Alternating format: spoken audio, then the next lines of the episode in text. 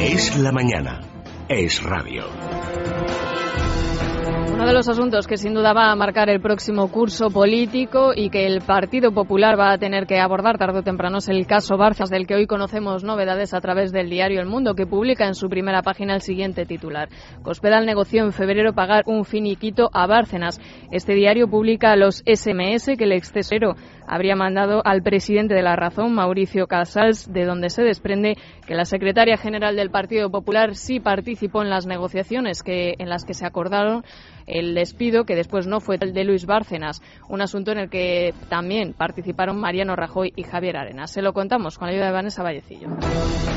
El diario El Mundo publica que María Dolores de Cospedal negoció el pasado mes de febrero pagar finiquito a Bárcenas. Así se desprende de nuevos mensajes de texto que el extesorero envió a Mauricio Casals, presidente del diario La Razón, y ejercía de intermediario ante el gobierno. Según estos mensajes, la secretaria general del Partido Popular sabía que el extesorero no había pactado una indemnización fraccionada cuando habló de pago en diferido el 25 de febrero de 2013. Los mensajes se enviaron el 12 de febrero. Ese mismo día, abogados de Bárcenas se reunieron con representantes leales de Cospedal para la resolución del contrato. El partido le ofreció una indemnización de 500.000 euros, pero Bárcenas reclama 900.000. Bueno, de lo que se deduce a raíz de esta información es que se contradice por completo la versión que María Dolores de Cospedal defendió ante el juez Pablo Ruz de la Audiencia Nacional cuando en su momento dijo que fueron Rajoy y Arenas directamente los que pactaron las condiciones de la salida de Bárcenas y que ella no participó en esas negociaciones en las que se acordó, entre otras cosas, que se seguía pagando a través del partido a Luis Bárcenas, que estaba dado de alta en la Seguridad Social, que además seguía teniendo chofer oficial del Partido Popular y también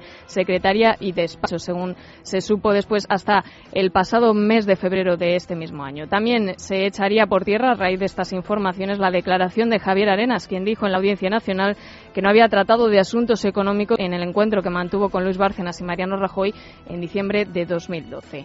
Anoche, en la sexta, el abogado del extesorero Javier Gómez de Liaño decía que en los ordenadores que ha borrado el Partido Popular, las carcas que entregó a, recientemente, la semana pasada, al juez Pablo Ruz, había imágenes de personas que visitaban al Partido Popular. La contestación que un mes antes había dado eh, el Partido Popular al señor juez diciéndole, cuando le requirió para que se aportasen las, las, las, grabaciones de las cámaras de vigilancia con las entradas y salidas, el Partido Popular contestó que eh, se habían destruido eh, esas imágenes y esas grabaciones. Yo lo que llegué a pensar es que lo que me estaba contando el señor Bárcenas ayer en el centro penitenciario es que había imágenes que debieron estar grabadas en su momento por las cámaras de seguridad y que se negaron al juez porque el Partido Popular manifestó que se habían destruido. Como decíamos antes, el caso Bárcenas sin duda va a marcar la actualidad este otoño, un tema al que seguramente tendrá que enfrentarse próximamente el Partido Popular, aunque de momento van a centrarse en la crisis económica, según ha dicho este fin de semana Mariano Rajoy. Se reúne el Comité Ejecutivo Nacional de los Populares y se espera que tras el encuentro María Dolores de Cospedal comparezca en rueda de prensa. Nos da más detalles Silvia Ribeiro. Buenos días. Buenos días. Aunque oficialmente el curso político comenzaba la semana pasada, la actividad en la agenda del presidente del Gobierno y del PP se intensifica con el arranque de septiembre. Mariano Rajoy se reúne hoy con el Comité Ejecutivo Nacional de su partido, al que pedirá unidad dentro de la formación. Se espera que la intervención del presidente sea puerta cerrada y que insista en la necesidad de que todos los populares arrimen el hombro para superar la crisis, de modo que los ciudadanos se olviden de los casos de corrupción y muy especialmente de Bárcenas. La reunión con el comité es solo el primer punto de una agenda cargada de actos. El jueves Rajoy viajará a Rusia para participar en una nueva cura del G20 y un día antes, el miércoles, recibirá en la Moncloa a la presidenta de los populares vascos, Arancha Quiroga. En las próximas semanas se hablará también de los presupuestos para 2014 y aunque por el momento no hay fecha fijada, tanto sindicatos como patronales están interesados en celebrar un nuevo encuentro con el presidente para estudiar una nueva e hipotética reforma laboral. El curso político comienza repleto de interrogantes. Algunos se plantean desde el extranjero, por ejemplo, qué pasará y cómo afectará al resto de Europa las elecciones alemanas. Otras cuestiones afectan más directamente al futuro del gobierno. Aunque todos lo nieguen, está Rajoy planeando una crisis de gobierno. ¿Qué ministros dejarían el Ejecutivo?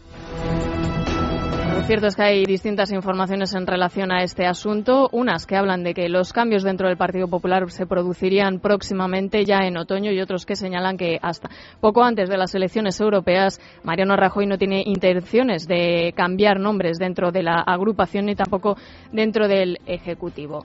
En relación también eh, a otro asunto, a lo que es la crisis económica, conocíamos este fin de semana en el inicio del curso político, en el tradicional acto del Partido Popular que este año ha celebrado en Sotomayor, que las intenciones del Gobierno para el año 2014 son anunciar una bajada de impuestos. Es lo que decía Mariano Rajoy el sábado. También afirmaba que nadie ni nadie, nada ni nadie, perdón, le va a distraer de la tarea de Gobierno. Las cosas aún no están bien, pero están mejor que hace un año.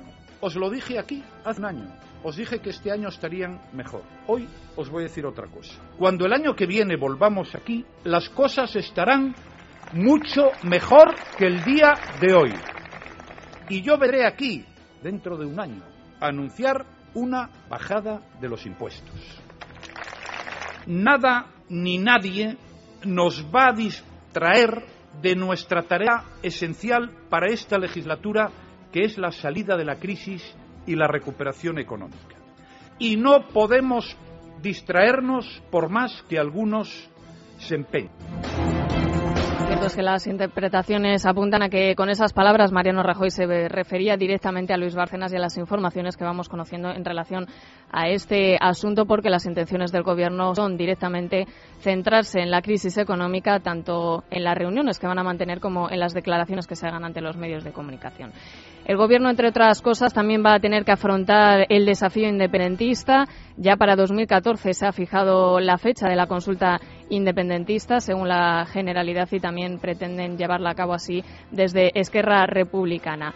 Eh, calentando motores van a estar en Cataluña con la próxima diada que tenga lugar este mismo 11 de septiembre. En relación a este asunto tenemos hoy novedades. Artur Mas reúne hoy a sus consejeros y a 250 altos cargos de la Administración catalana en el Palacio de la Generalidad para abordar el próximo curso político con la vista puesta en la próxima diada y la consulta independentista. Miembros del entorno de ETA están animando a los vascos a viajar en autobús a Cataluña el 11 de septiembre para apoyar los actos organizados por los nacionalistas catalanes. Sortu ha advertido de que el día 12 comenzará el desafío vasco hacia la independencia. Según publica el diario ABC, el gobierno además dedica 18 millones de euros a embajadas para su acción exterior de cara al referéndum. Precisamente uno de los asuntos que, que han centrado las declaraciones de este fin de semana de los distintos líderes políticos en Cataluña es la financiación que desde la Generalidad sale eh, para apoyar todo el desafío independentista. Desde el PSC, Pera Navarro defendía ayer que la cadena humana que se va a organizar para apoyar la independencia catalana es respetable, pero decía que debería financiarse en dinero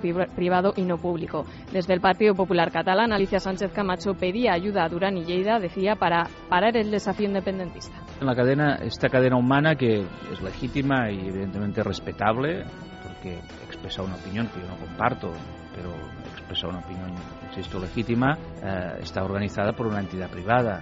Tanto, lo lógico sería, como se hace en algunas eh, entidades deportivas, creo que con el Fútbol Club Barcelona, por ejemplo, se llega a acuerdos en temas de seguridad y en temas de, de transporte en el Ayuntamiento de Barcelona, pues yo creo que es lógico pensar que no seamos todos los contribuyentes los que tengamos que pagar los gastos extraordinarios de una actividad que organiza, por muy amplia que sea, una entidad, una entidad privada. Que Unió Democrática utiliza els seus 11... Convergencia utiliza a sus diputados en el Parlamento de Cataluña para impedir esta deriva separatista y este choque de trenes. Yo creo que el señor Durán y Lleida podría ser una persona clave en este proceso independentista y le reclamo que ayude al Partido Popular que históricamente mucho después se lo podrán reclamar.